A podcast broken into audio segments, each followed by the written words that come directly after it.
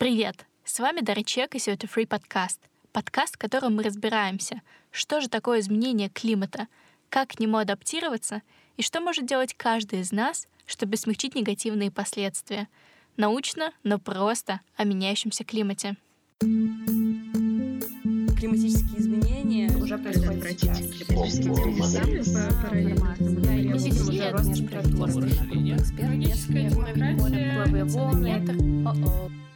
Те, кто меньше всего виноват в изменении климата, сильнее всего страдают от его последствий. Сегодня мы обсуждаем тему коренных народов.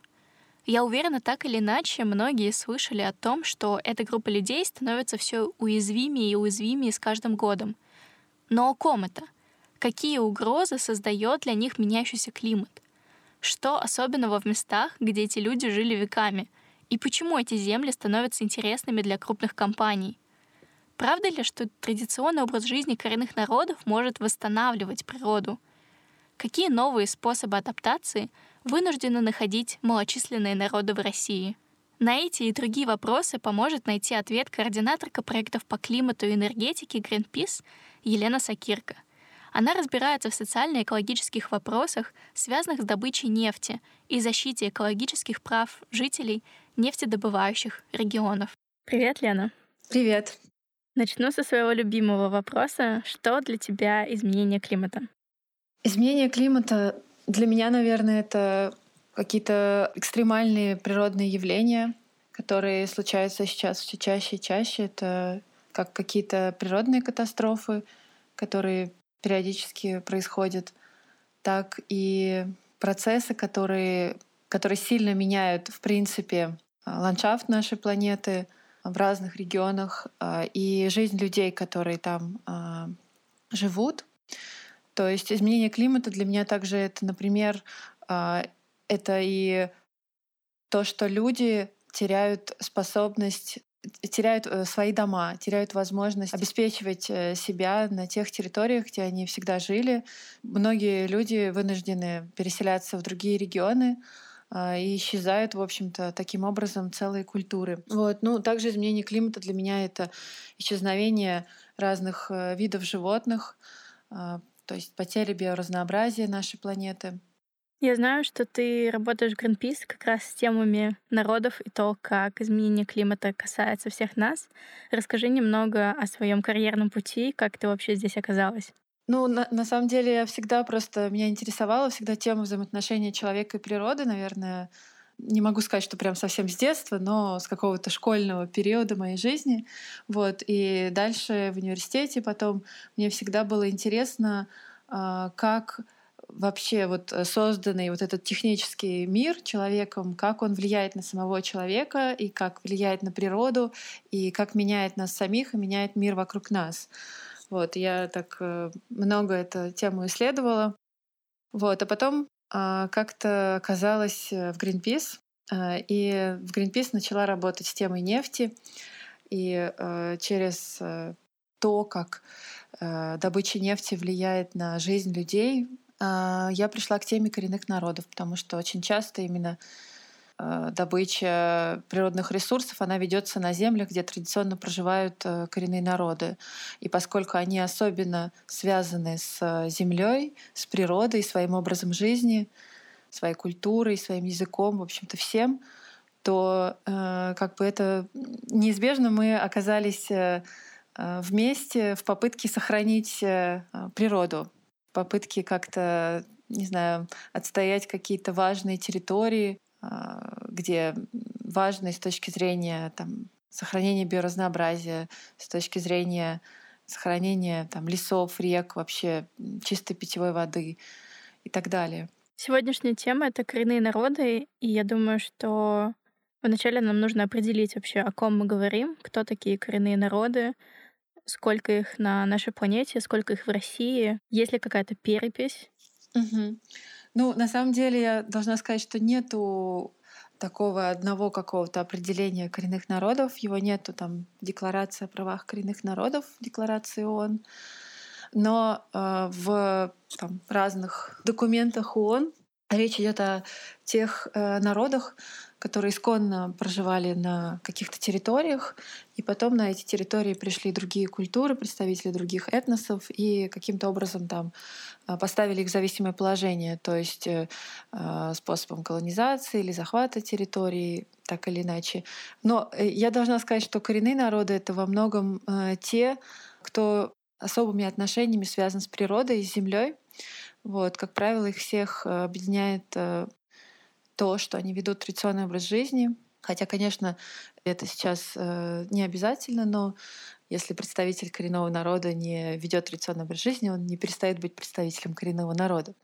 И вообще интересно, что коренных народов объединяет то, что э, для них природа, как мне кажется, это такой член социума, то есть это, это и человек, он как бы он не стоит не выше природы, а он встроен, ну, то есть он часть этой, этой природы, и поэтому, например, те же самые, там, не знаю, озера, какие-то холмы, э, сопки, это тоже, это, это, они священные для многих коренных народов, то есть они одушевлены, э, и отсюда следует какое-то более уважительное отношение к природе э, и более э, какое-то бережливое, устойчивое природопользование ну, сколько существует, ну, есть, да, были разные там переписи населения и так далее. Коренные народы живут, в принципе, вообще по всему миру.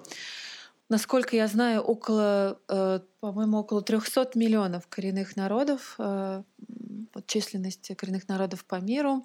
В России э, есть такое уникальное понятие, как коренные малочисленные народы. То есть у нас есть э, это э, те народы, которые численность которых меньше 50 тысяч, их а, отнесли вот к этой категории. Самый большой коренной народ, малочи... коренной малочисленный народ в России — это ненцы, 41 тысяча насчитывается. Вот, тоже под, под, под, по той же переписи населения. И они живут в Ямал-Ненецком округе? Они живут, да, не только в Ямал-Ненецком, это также Таймыр, полуостров Таймыр, то есть э, Красноярский край. Нау-Ненецкий автономный округ. Mm-hmm ну вот э, Вики Таули Корпус, это э, спецдокладчик ООН по правам коренных народов, она э, мне просто очень понравилась ее мысль и вообще э, цитата. Вот она сказала о том, что 22% поверхности земного шара заняты проживанием коренных народов. Но и при этом вот на этой части меньше, чем вся остальная часть, находится 80% всего биоразнообразия планеты. Ну, то есть это в том числе говорит о том, что они играют ключевую роль в сохранении биоразнообразия нашей Земли. И, видимо, вот тот образ жизни, который они ведут. Но это, конечно, еще связано с изначальным, как бы, как отмечают многие ученые, связано с тем, что вот изначально они селились в тех местах, которые особенно э, богаты биоразнообразием. Но э, также это и связано с э, вот с таким, как я говорила, уже более устойчивым природопользованием, с попыткой сохранить э, все это как бы для своих, э, для будущих поколений. А насколько стиль жизни коренных народов отличается от нашего? Я вот помню, что меня поразило очень сильно, когда я была в экспедиции как-то в, а, в Аркутинской тундре. И это было в марте, абсолютно белая такая вот как бы пустыня вокруг, и ты, я не понимала, как вообще в ней можно ориентироваться, как можно жить в этом месте. Вот, и мы в гостях у оленеводов, кочевников, э, немцы тоже. Вот, у них чум. Я спрашиваю, спрашиваю просто молодого немца, говорю, а как вы здесь находите дорогу? Ну, они там, у них олени, они пасут оленей, то есть они как-то перемещаются постоянно, там, периодически там в город тоже ездят. А он мне говорит, ну как, ну вон же вот здесь вот а вот река проходит, вот здесь вон этот холм, вот, вот я понимаю, что я, я не вижу никаких, ну, ни рек, ни холмов, то есть, ну да, какие-то там чуть-чуть здесь выше земля, там ниже. А он говорит, ну это же как вот э, для нас, это как улицы. А я вот, говорит, приезжаю в город, э, ну, он имел в виду Воркуту в данном случае, я не могу понять, все такое одинаковое, то есть я не знаю, как там люди ориентируются. И второй пример — это в такой немножко грустный пример, да, в Ханты-Мансийском округе, где очень активно идет нефтяное освоение, где тоже вот это на уровне какого-то, не знаю, культурного непонимания, что есть какие-то места для коренных народов, которые э, внешне они для нас не представляют ничего особенного. Это не там, это не церковь, это не, но это просто гора. А для э, Ханты это священная гора, и там нельзя рядом не то, что там добывать нефть, там нельзя костры рядом жечь. Как бы это такое э, основа для конфликта большого между работниками нефтяной компании и местными жителями земли, которых они приходят. Э, ну вот в таком плане осваивается территория. Потом, ну, если говорить про устойчивое э, природопользование, мне кажется, тут еще важно то, что э, это такой уникальный пример вообще выживания и адаптации людей к экстремальным природным условиям.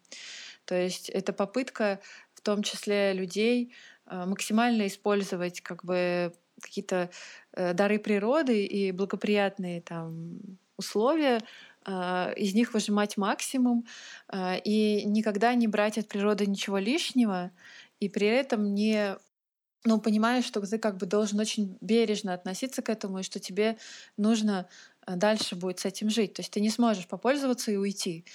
И, например, э, также вот э, олени, они питаются ягелем, это такой мох, который растет на севере, и он, соответственно, тоже ему необходимо какое-то время, чтобы восстановиться, и поэтому, например, вообще исторически оленеводы, они очень Э, согласовывали между собой все пути миграции, там вот где пройдет то стадо, где другое стадо. Почему считается, что коренные народы умеют жить в гармонии с природой? Есть э, такое понятие, как э, традиционные знания.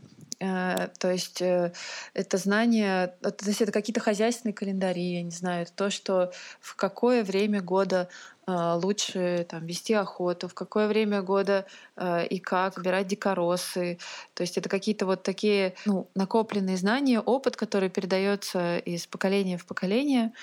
И, как правило, детей подключают к этому на очень раннем этапе, то есть их э, сразу девочек и мальчиков включают в эту систему как ведение хозяйства.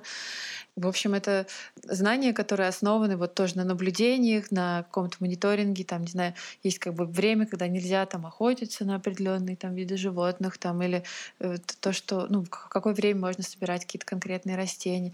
То есть это все очень такой большой э, пласт знаний, и сейчас я думаю, что это все тоже сильно очень подвергается каким-то изменениям, потому что меняются и погодные условия, и пути миграции животных разных, э, и, не знаю, позже э, замерзает э, река, или там, наоборот, ну там раньше. Например, я слышала тоже вот от оленеводов о такой проблеме, что там олени, они в какой-то момент должны пересечь реку весной, и сейчас лед уходит очень рано, и а, еще детеныши, а в этот момент как раз рождаются новые детеныши, и вот они еще как бы не окрепшие, но олени все равно начинают, как бы вот льда нет, они начинают как бы пересекать реку, и многие гибнут из-за того, что еще как бы не подготовлены к этому. Ну вот это, по крайней мере, то, что я слышала о такой проблеме от оленеводов. То есть их ценности складывались из-за того, что они понимали, они живут на земле, эта земля их кормит, поет, дает свежий воздух, и ну, им банально не хочется гадить в своем собственном дворе. Это на самом деле очень интересно. Мне кажется, мы потеряли вообще эту связь. Они как бы особенно связаны с территорией проживания. То есть вот именно даже те, которые кочевники, они так или иначе э, всегда возвращаются или там планируют вернуться в те земли, откуда они пришли. Эти земли, они связаны там с ними с духовным плане, то есть это земли их предков, там это земли захоронения их э, предков, это особое, как бы, кстати, место занимает тоже в их культурах вот эти вот места захоронений. Не знаю, иногда, наверное, может быть даже сложно понять современному человеку, как как можно быть э, привязанным к земле, к своей вот территорий, насколько вот именно даже э, культура э, некоторых народов, она складывается на основе э, природопользования конкретной территории, на основе как бы какого-то климата конкретного местности. Очень даже как-то грустно, что мы потеряли связь с этими традициями. Я недавно была на погружении в Архангельской деревне, Березник, и мы погружались в культуру Севера. Там Антонина показывала нам различные танцы, песни, как это все делалось раньше. И если вначале я вот эту всю традиционную тему воспринимала как Ой, ну опять. Ой, ну что-то такое скучное. Ой, ну там бабушки только этим занимаются. То после того, как я это испытала все и зашла немножко с другой стороны, что на самом деле все эти песни, они о солнце или они о луне, они о природе и о том, какие циклы мы проходим во время там одного года, допустим, и что они очень важны для того, чтобы понимать, что сейчас сажать, что сейчас собирать, замедляться сейчас или ускорять свою работу, как вообще воссоединяться сейчас с природой и как с ней взаимодействовать правильно, чтобы и тебе было, что есть потом осенью, зимой, и чтобы природа не осталась голой. Мгм. И у меня вообще мышление просто перевернулось в этот момент, и я осознала, что мы потеряли вот эту связь с праздниками, даже с какими-то, потому что сейчас все праздники — это просто коммерция, там, не знаю, Масленица, Пасха, все вот эти праздники, они, оказывается, имеют очень глубокие корни и глубокое значение, и в том числе они помогали в какой-то момент даже вот восстанавливать природу, да, не брать только из нее все, что нам нужно, а как-то немножко останавливать себя и узнавать, а что сейчас происходит в природе.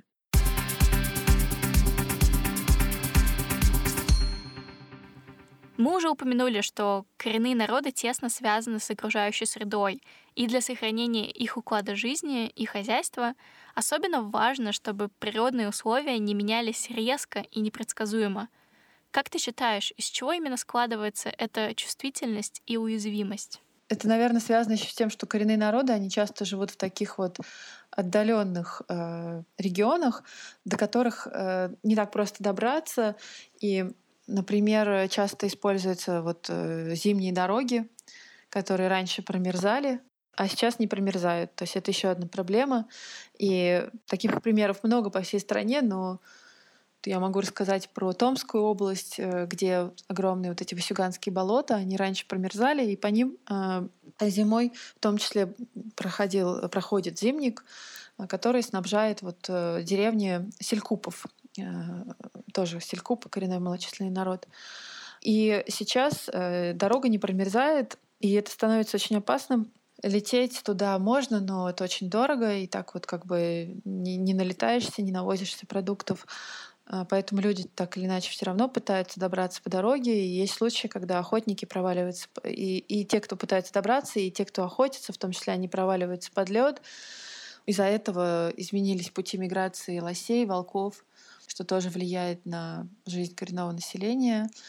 Э, с изменением путей миграции там тоже много всего как бы на этом завязано, потому что, например, там в Якутии тоже местные жители, они рассказывают оленеводы о том, что там, например, изменились пути миграции волков, и теперь а, их стало гораздо больше в тех местах, где они э, как раз э, стада пасут свои оленеводы, вот, а они, многие не могут держать оружие даже, то есть это как бы просто так они не могут защищаться там от волков. Климатический кризис — это в том числе там, кризис прав человека, потому что получается, что прежде всего страдают э, те, кто не может себя, там, не знаю, как-то защитить от стихии, кто напрямую от нее зависит, например, или кто проживает там в более отдаленных каких-то местах и поэтому на него влияет вот эта вся система там доставки продуктов, э, дороги, обеспечения, какое-то здравоохранение, то есть опять же э, все там места проживания коренных народов, они туда очень э, плохо обеспечены с точки зрения каких-то социальных э, благ, прав и здравоохранения там в том числе. Слушай, я довольно давно живу, как я считала, в климатическом информационном пузыре, но тем не менее я очень мало слышала на эту тему. И мало кто из моих коллег-блогеров вообще ее поднимает, особенно в русскоязычном сегменте. Как ты считаешь, почему о коренных народах так редко говорят? Или, может быть, тебе так не кажется? Ну, мне, конечно, не совсем так кажется, потому что я много с этой темой, видимо, как-то сталкивалась и работала. Вот. Но, с другой стороны, я думаю, что это еще, э, ну, во-первых, э, коренные народы, они в основном живут э, далеко от там, столиц, да, то есть от какого-то информационного вот этого потока пространства и даже там э, проблемы разливов нефти там, или добычи нефти, они тоже ну, могут быть не очень понятны жителю города, потому что это не случается у нас во дворе, это случается где-то там далеко. Вот. И также коренные народы, они далеко, э, они другие, как бы, и, может быть, это не очень понятно, может быть, не очень интересно Не знаю, причины могут быть разные, но в том числе, конечно, есть такое, что с этим связано много нерешенных, э, в том числе в нашей стране, проблем, таких болезненных точек.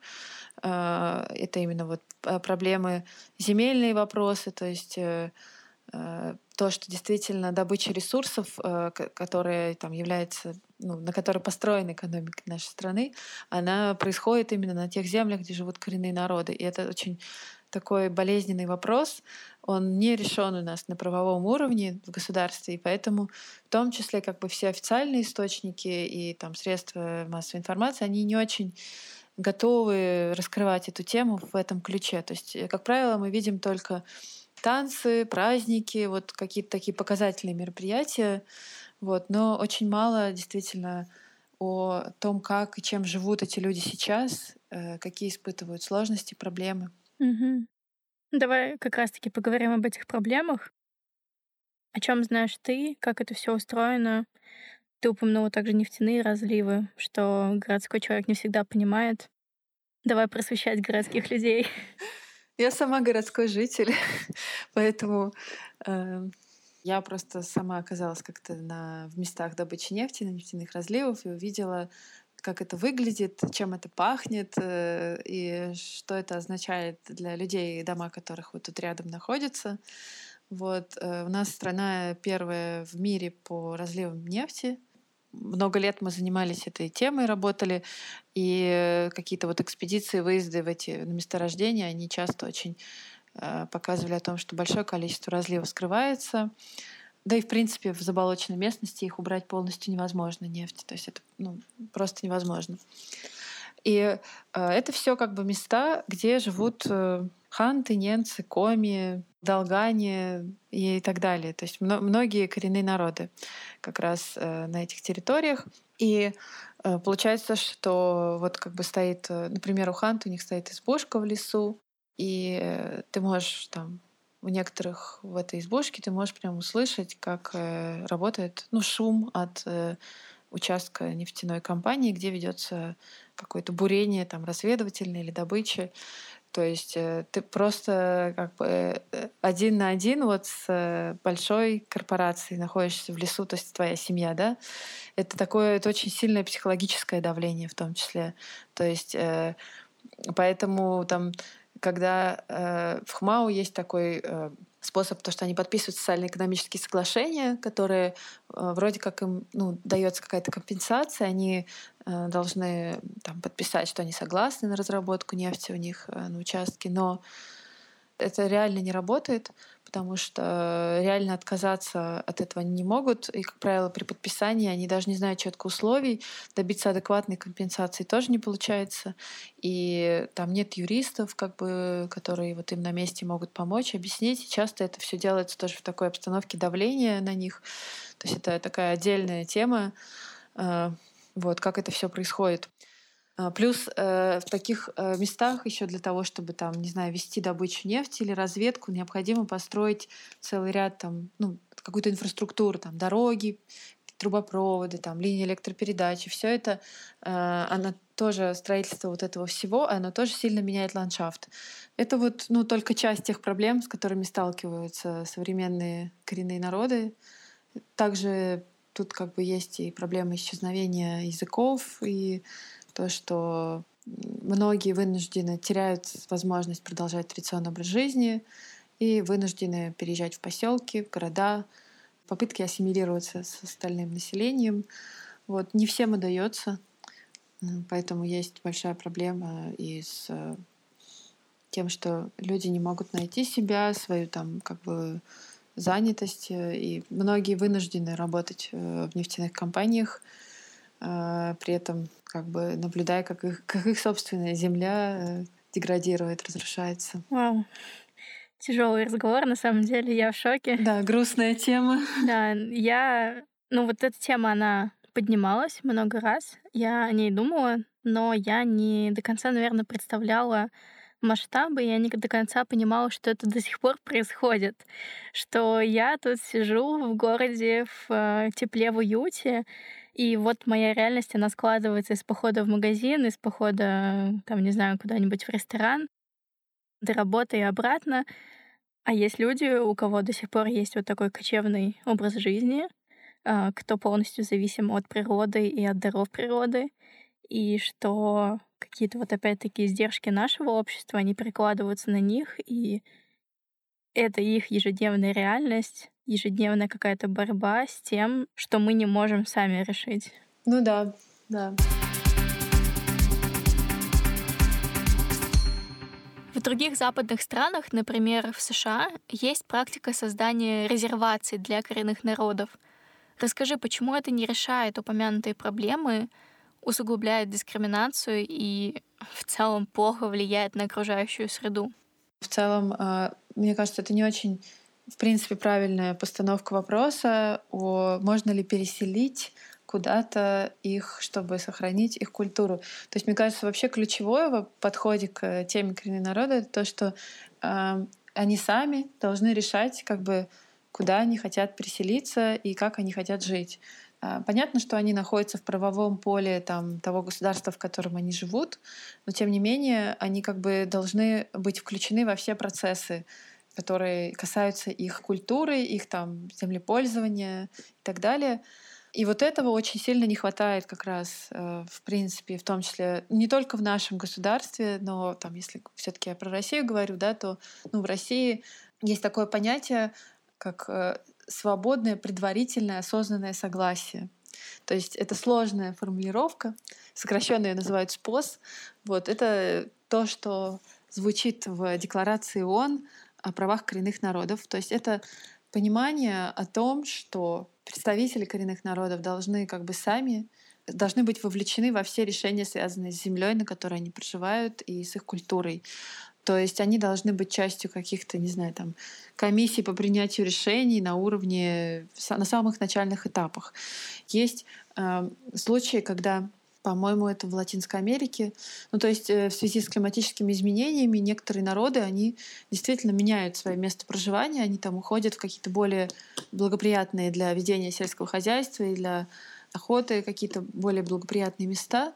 Но э, успешным, мне кажется, оказывается только в том случае, когда они э, сами это делают, а не когда к ним приходит государство и говорит, мы вас переселим вот сюда, здесь вам будет хорошо. Вот. И как раз э, проблемы возникают, мне кажется, тогда, когда э, переселение оказывается вынужденным, и они попадают в такое зависимое положение от государства, они попадают, они как бы э, перестают в том числе рассчитывать сами на себя, то есть на, ну, как бы продолжать вот это свое традиционное продопользование, а там начинают зависеть от каких-то дотаций, которые государство им выплачивает, это приводит к постепенному вымиранию культур, мне кажется. Как тогда сами народы пытаются адаптироваться к этому всему? На Амазонке есть народы, которые э, называют себя э, неконтактные народы. Вот. Это тоже, мне кажется, такой способ адаптации. То есть это как бы способ оградиться от э, цивилизации, которая их э, понимание, что она их просто уничтожит, как бы и э, способ максимально снизить количество взаимодействия вот с внешним миром и жить вот в своем таком отделенном мире. Есть э, случаи, когда сами народы, они как бы ну, тоже предлагают какие-то решения, которые могут быть э, помочь нам всем адаптироваться к климатическому кризису. Я не знаю, тот же самый Бангладеш, например, появились плавучие огороды, там, не знаю, во Вьетнаме э, общины сажают густые мангровые леса на побережье, чтобы снизить э, негативное воздействие вот этих тропических штормов и размывание берега. Вот коренные народы, они являются еще такими, не знаю, последними хранителями биоразнообразия, если так можно сказать. То есть они попыткой отстоять какие-то территории от промышленного освоения, они защищают, э, ну, как бы сохраняют для нас, для всех эти территории. Это часто какие-то э, заповедники, нацпарки, там, не знаю, особо ценные участки, где там проживают какие-то краснокнижные виды животных. Ну, то есть это такие э, защитники в том числе э, от промышленного освоения, от нефтяной экспансии. Добыча нефти, она вносит очень большой вклад в изменение климата, то есть использование сжигание нефтепродуктов э, и дальнейшее использование в двигателях внутреннего сгорания, оно приводит к выбросом парниковых газов и очень сильно влияет на климат, и таким образом как бы защищая какие-то территории от э, дальнейшей нефтяной экспансии, да, э, это тоже вот такая, такой вклад в борьбу с изменением климата. Некоторые общины коренных народов также они, собственно, внедряют какие-то современные технологии, и они, например, устанавливают солнечные панели у себя на таких вот э, домиках. То есть есть э, община Секвиптемк э, в Канаде. Вот, их, у них есть такая, такое сообщество Tiny House Warriors.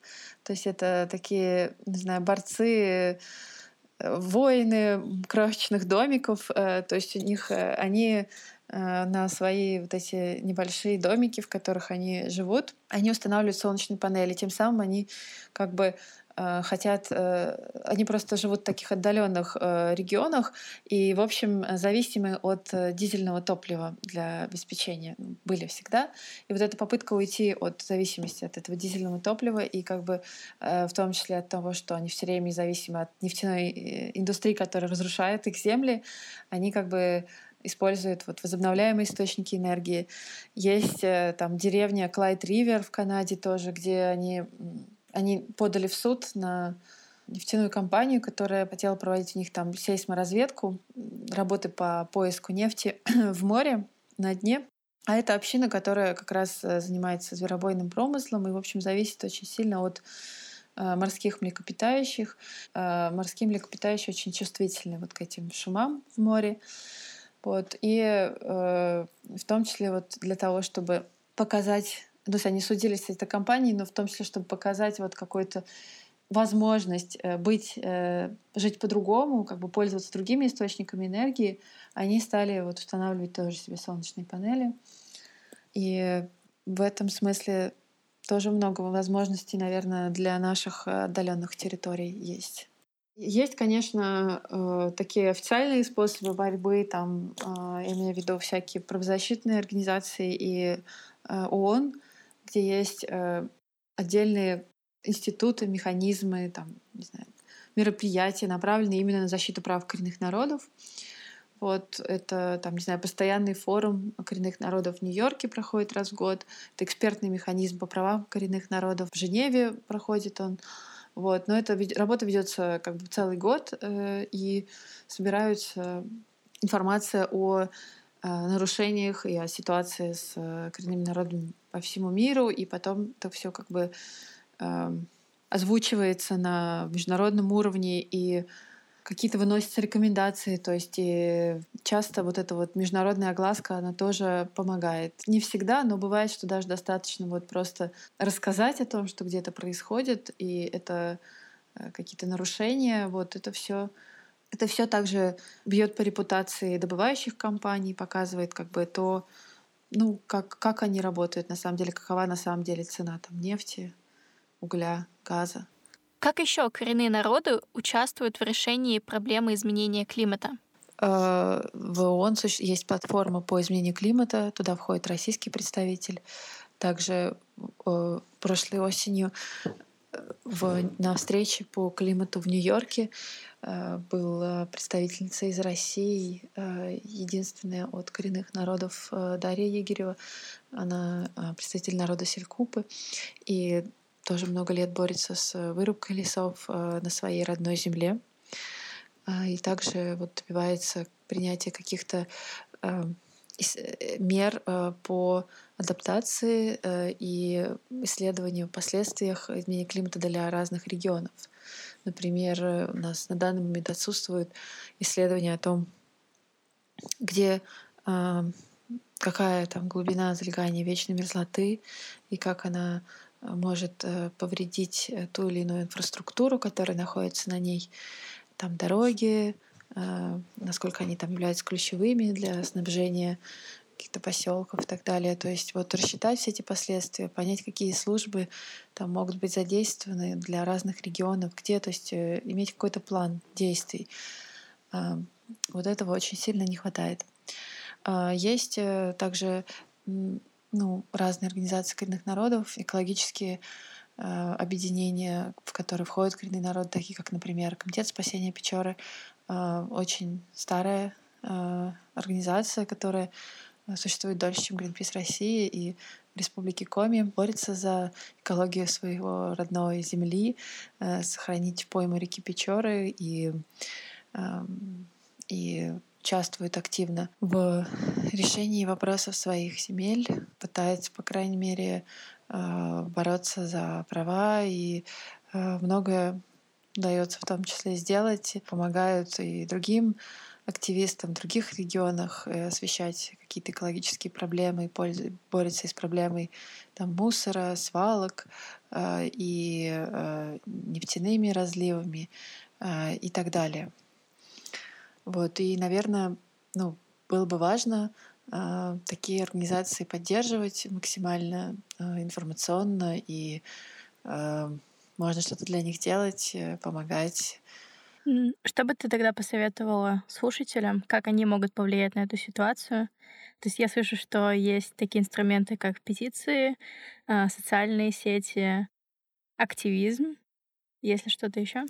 А, слушателям я бы посоветовала ну, во-первых, э, как-то интересоваться этой темой, может быть, попробовать узнать побольше вот, э, о том, потому что коренные народы — это часть, в том числе, нашей страны, и э, было бы, наверное, здорово знать побольше о том, как и чем живут разные люди в нашей стране. То есть есть какие-то, в том числе, да, и организации у нас, которые объединяют представителей коренных народов из разных регионов. Есть э, Центр содействия коренным народам Севера, Сибири и Дальнего Востока. В принципе, мне кажется, попытка э, больше, ну как бы усилить голоса коренных народов, она тоже очень важна, то есть услышать их, услышать их мнение, рассказать об этом. Что именно мы можем сделать для коренных народов? И вообще, как мы им можем помочь? Чтобы помочь коренным народам, э, также можно просто начать делать что-то для решения проблемы климатического кризиса в России и во всем мире. И у нас э, ну, мы разработали такое, что нужно делать э, в нашей стране для того, чтобы бороться с кризисом, с климатическим кризисом. И э, в частности, вот мы предлагаем сделать там, приоритетом госполитики энергоэффективность, поддерживать развитие возобновляемой энергетики. И очень важно поэтапно отказаться от добычи нефти, угля и газа. И в первую очередь отказаться от разработки новых месторождений на землях коренных народов и на э, особо охраняемых природных территориях, на каких-то особенно уязвимых ценных участках и, э, например, э, в природном парке Нумто, э, в пойме реки Печора — а, то, что происходит сейчас в Коме. Это отказаться от э, там, попытки получить э, лицензии и разрабатывать нефть э, на территориях, которые включают в себя заповедные территории, особо охраняемые, там, не знаю, заказник Бреховские острова на Таймыре, где Роснефть собирается разрабатывать, э, добывать нефть. Требования касаются также того, что необходимо отказаться от э, продажи автомобилей с двигателем внутреннего сгорания не позднее 2030 года, тушить пожары во всех лесах, э, вовлеченных в хозяйственную деятельность. И и многие другие также меры. И, в общем, все это есть собрано в, таких, э, в таком докладе, а, и мы просим поддержать как бы, нашу петицию, а, в том числе права коренных народов и поддерживающая необходимость учитывать мнение и право голоса коренных народов. Для того, чтобы решить проблему изменения климата, можно начать себя в том числе и менять какие-то свои привычки. Не знаю, экономить э, энергию дома, ставить счетчики, э, меньше тратить воды, больше пользоваться экологичными видами транспорта, э, не покупать там одноразовое, сокращать потребление и так далее. Ну, плюс поможет, конечно, если вы будете больше э, рассказывать э, те истории, истории борьбы э, коренных народов за свою землю, за свои права, за природу. Э, таких историй достаточно много, э, и они происходят во всем мире. И мне кажется, что о них недостаточно рассказывают. Ну и то, о чем я говорила, поскольку часто очень ну, проблемы коренных народов, они связаны во многом с э, правом, на, правом на землю, на которой они э, живут и на которой ведется добыча ресурсов, то э, такая поддержка для была бы в том числе помощь в отстаивании каких-то территорий от добычи. Э, и вообще, в принципе, в том, что мы э, можем требовать от государства э, изменения, в принципе, энергетической политики нашей страны, то есть э, перехода на возобновляемые источники энергии и э, не осваивать новые нефтяные месторождения. То есть э, у нас, например, есть э, петиция на сайте, вот, и в принципе вкладываться в ВИА, возобновляемые источники энергии, в энергоэффективность, э, в то, что поможет в том числе снизить нагрузку на э, их земли. И для нас, для всех э, это тоже хорошо, потому что это сохранение биоразнообразия, сохранение уникальных культур и традиционных знаний и э, во всем том многообразии, в котором все-таки оно еще пока существует на нашей планете. Мы много чего делали. Э, ну, как правило, мы просто делаем какие-то проекты вместе. То есть, э, в том числе, я чуть-чуть частично упоминала, мне кажется, Республику Коми. Э, это э, нефтяной патруль в Республике Коми, когда мы, в принципе, в 2014 году поднимали тему разливов нефти, то есть э, о том, что такая проблема существует в России, и хотели показать ее масштаб, делали совместно это с представителями народа Коми, для которых, ну, дома которых расположены прямо рядом с нефтяными разработками. Эм, потом проводили семинары э, по тому, как э, активисты, люди на месте могут сами э, фиксировать экологические нарушения, могут сообщить там госорган о свалке или о разливе, как это правильно делать, как писать письма. То есть вот это было направлено не только на коренные народы, на представителей коренных народов, но и на, в принципе, других жителей нефтедобывающих регионов, но мы делали это тоже вместе. Потом вот такая история еще в Ханты-Мансийском округе есть э, озеро Нумто, э, которое считается священным для коренных народов. И с этим вообще была как бы, ну, она до сих пор в каком-то смысле продолжается отдельная кампания, когда тоже совместная по попытке сохранить это озеро от э, свободным от добычи нефти. Э, в 2016 году это все началось. Э, Компания «Сургутнефтегаз» э, решила изменить э, существующее зонирование в природном парке Нумто для того, чтобы э, получить разрешение на добычу нефти на, тех, на той части парка, где до этого нельзя было. И эта часть — это так называемые водно-болотные угодья, то есть это э, территория прямо вблизи священного озера Нумто, которое является священным для ханты и ненцев. По-другому еще его называют Небесное озеро. Нум то. И компания стала э, инициировать процесс э, изменения зонирования этого парка, но э, мы тогда коренные представ...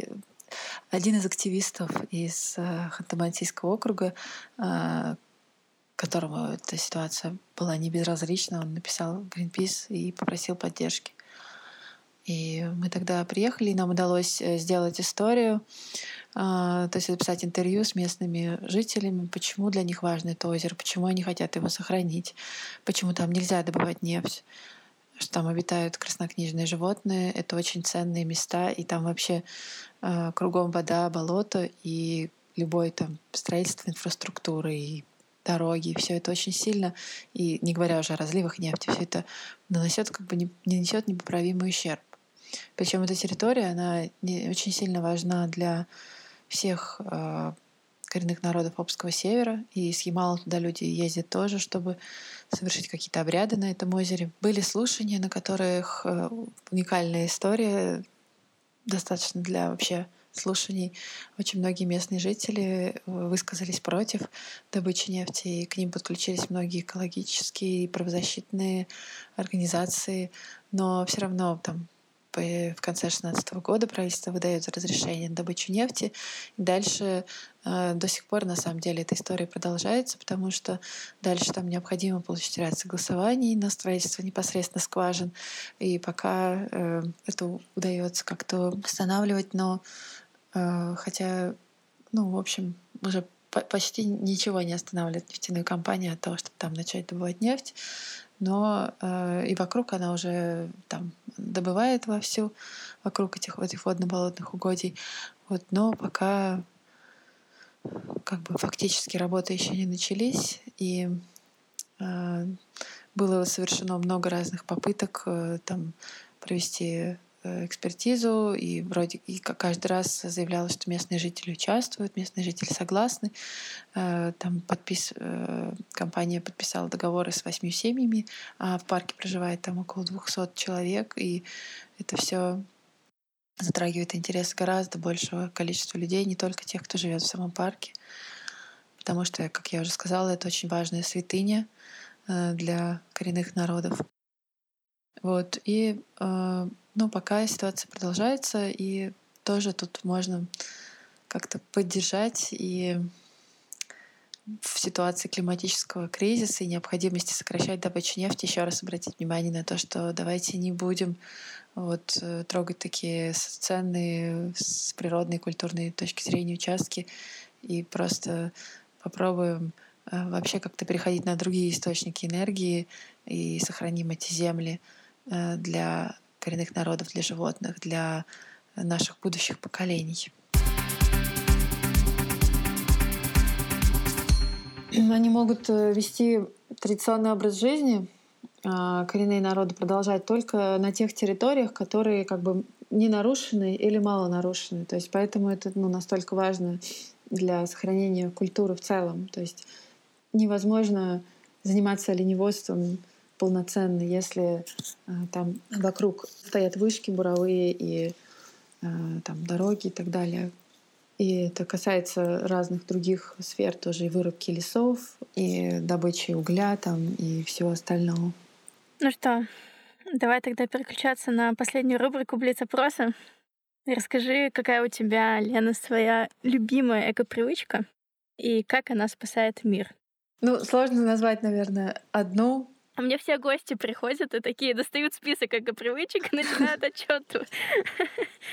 Нет, но то, что я работаю в Greenpeace, это не значит, что я как бы состою вся из эко-привычек, конечно. И я вообще очень люблю просто путешествовать, и мне очень нравится ездить на поездах, э, и мне нравится велосипед, и я люблю просто гулять пешком и ходить в пешие походы твои отношения со временем в этот момент, э, и то, что ты можешь у тебя чуть больше времени на то, чтобы увидеть то, что вокруг тебя, и как бы, не знаю, э, при перемещении из одного места в другое ты можешь э, подумать больше, как бы о чем-то.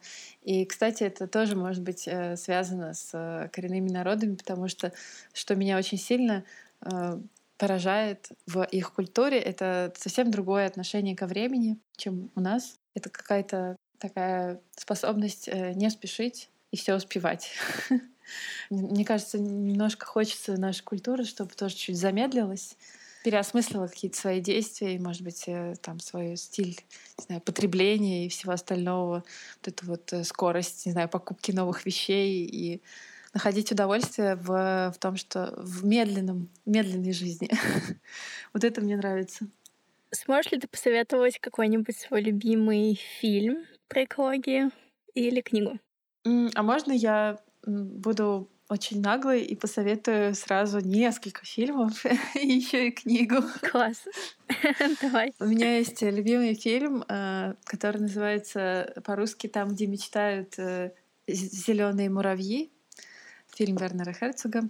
И он про э, австралийский коренной народ, который пытается защитить э, свою землю от э, горнодобывающей компании, э, которая хочет именно вести разработки на том месте, где, как э, там верят э, эти коренные жители, э, уже там 40 тысяч лет э, грезят зеленые муравьи. Это вот такое священное для них место. Вот. И, не знаю, фильм 84 года на меня произвел очень сильное впечатление. Я тогда еще не работала в Greenpeace. И еще есть э, фильм, который э, недавно увидела на эко-чашке и даже удалось познакомиться с э, режиссером. Э, фильм про э, коренные народы Эквадора. Э, в чем-то очень похож на ситуацию, с, э, которая, на, на ту ситуацию, которую переживают коренные народы в России, например, в Нумто, про который я уже рассказывала, там э, коренные народы, так называемые неконтактные племена, тоже Тагаэри и Тараминани, они пытаются спасти э, ну, вот, свою как бы, территорию проживания от э, экспансии нефтяной компании. И это документальный фильм, который вот, Райан Килаки снял, американский режиссер, и он э, посвятил на самом деле почти всю свою жизнь этому фильму. И вот недавно он вышел в прокат. И фильм называется «Человек Ясуни». Ясуни — это большой национальный парк в э, Эквадоре. Ну и третий фильм э, — это э, «Наше сердце — это земля». Это фильм, который мы снимали вместе с коренными народами Канады и коренными народами России Ханты. Это история, которую они сами хотели рассказать про себя, о том, как в России ханты спасают последний ягельник, аганский ягельный бор в Хмао, и вообще пытаются как-то противостоять компании Сургутнефтегаз, компании Лукойл, которая работает прямо на их землях. А в Канаде Э, народ Циквимпемк, э, они тоже пытаются спасти свои священные земли от э, нефтяного освоения и выходят на митинги и протесты в городах.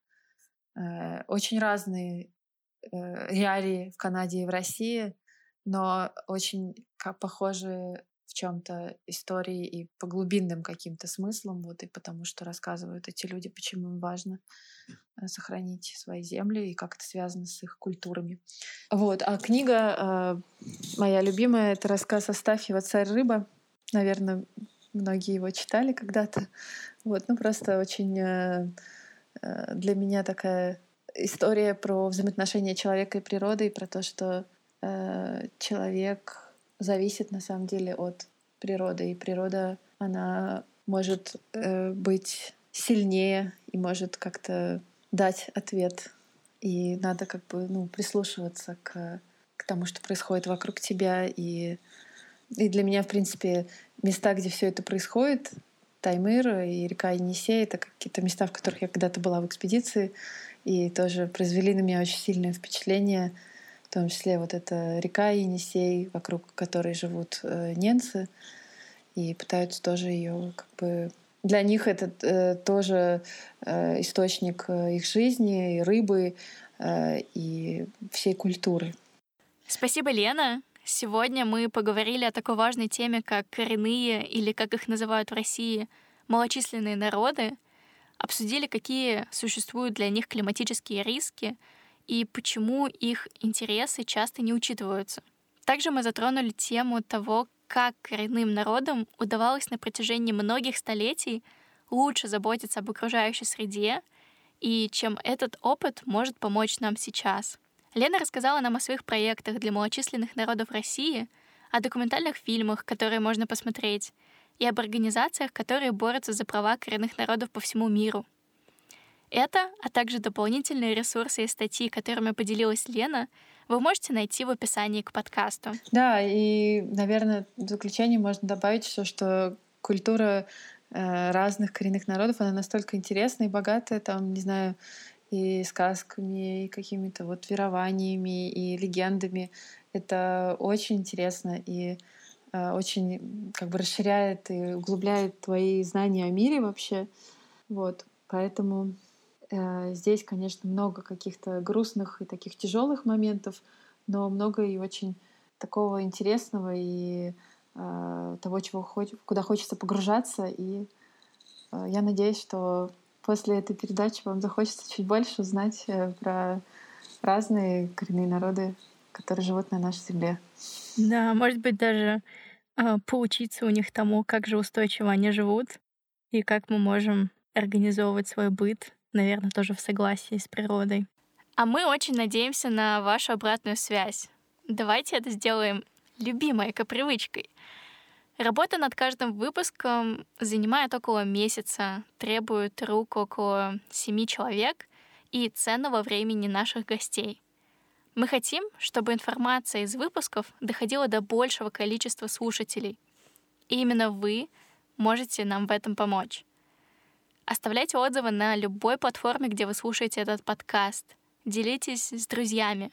А также вы можете написать нам в директ Инстаграма CO2 Free Project — какого гостя вы хотели бы услышать или какую тему обсудить нам в следующий раз. Я напомню, что мы за отзывы присылаем дополнительные секретные материалы, и также совсем скоро для всех неравнодушных откроется Patreon нашего проекта, где вы сможете также получить дополнительный интересный материал по теме климата. Ну а сейчас с вами была Дарья Чек. Над сценарием работали Елизавета Разгильдяева, Рита Науменко, Марго Скоробогатова — Смонтировали эпизод Коля Сладков и Евгений Лакаев. До встречи через месяц. А пока не забывайте, меняющийся климат не повод для паники, а повод для изменений. Климатические изменения уже происходят сейчас.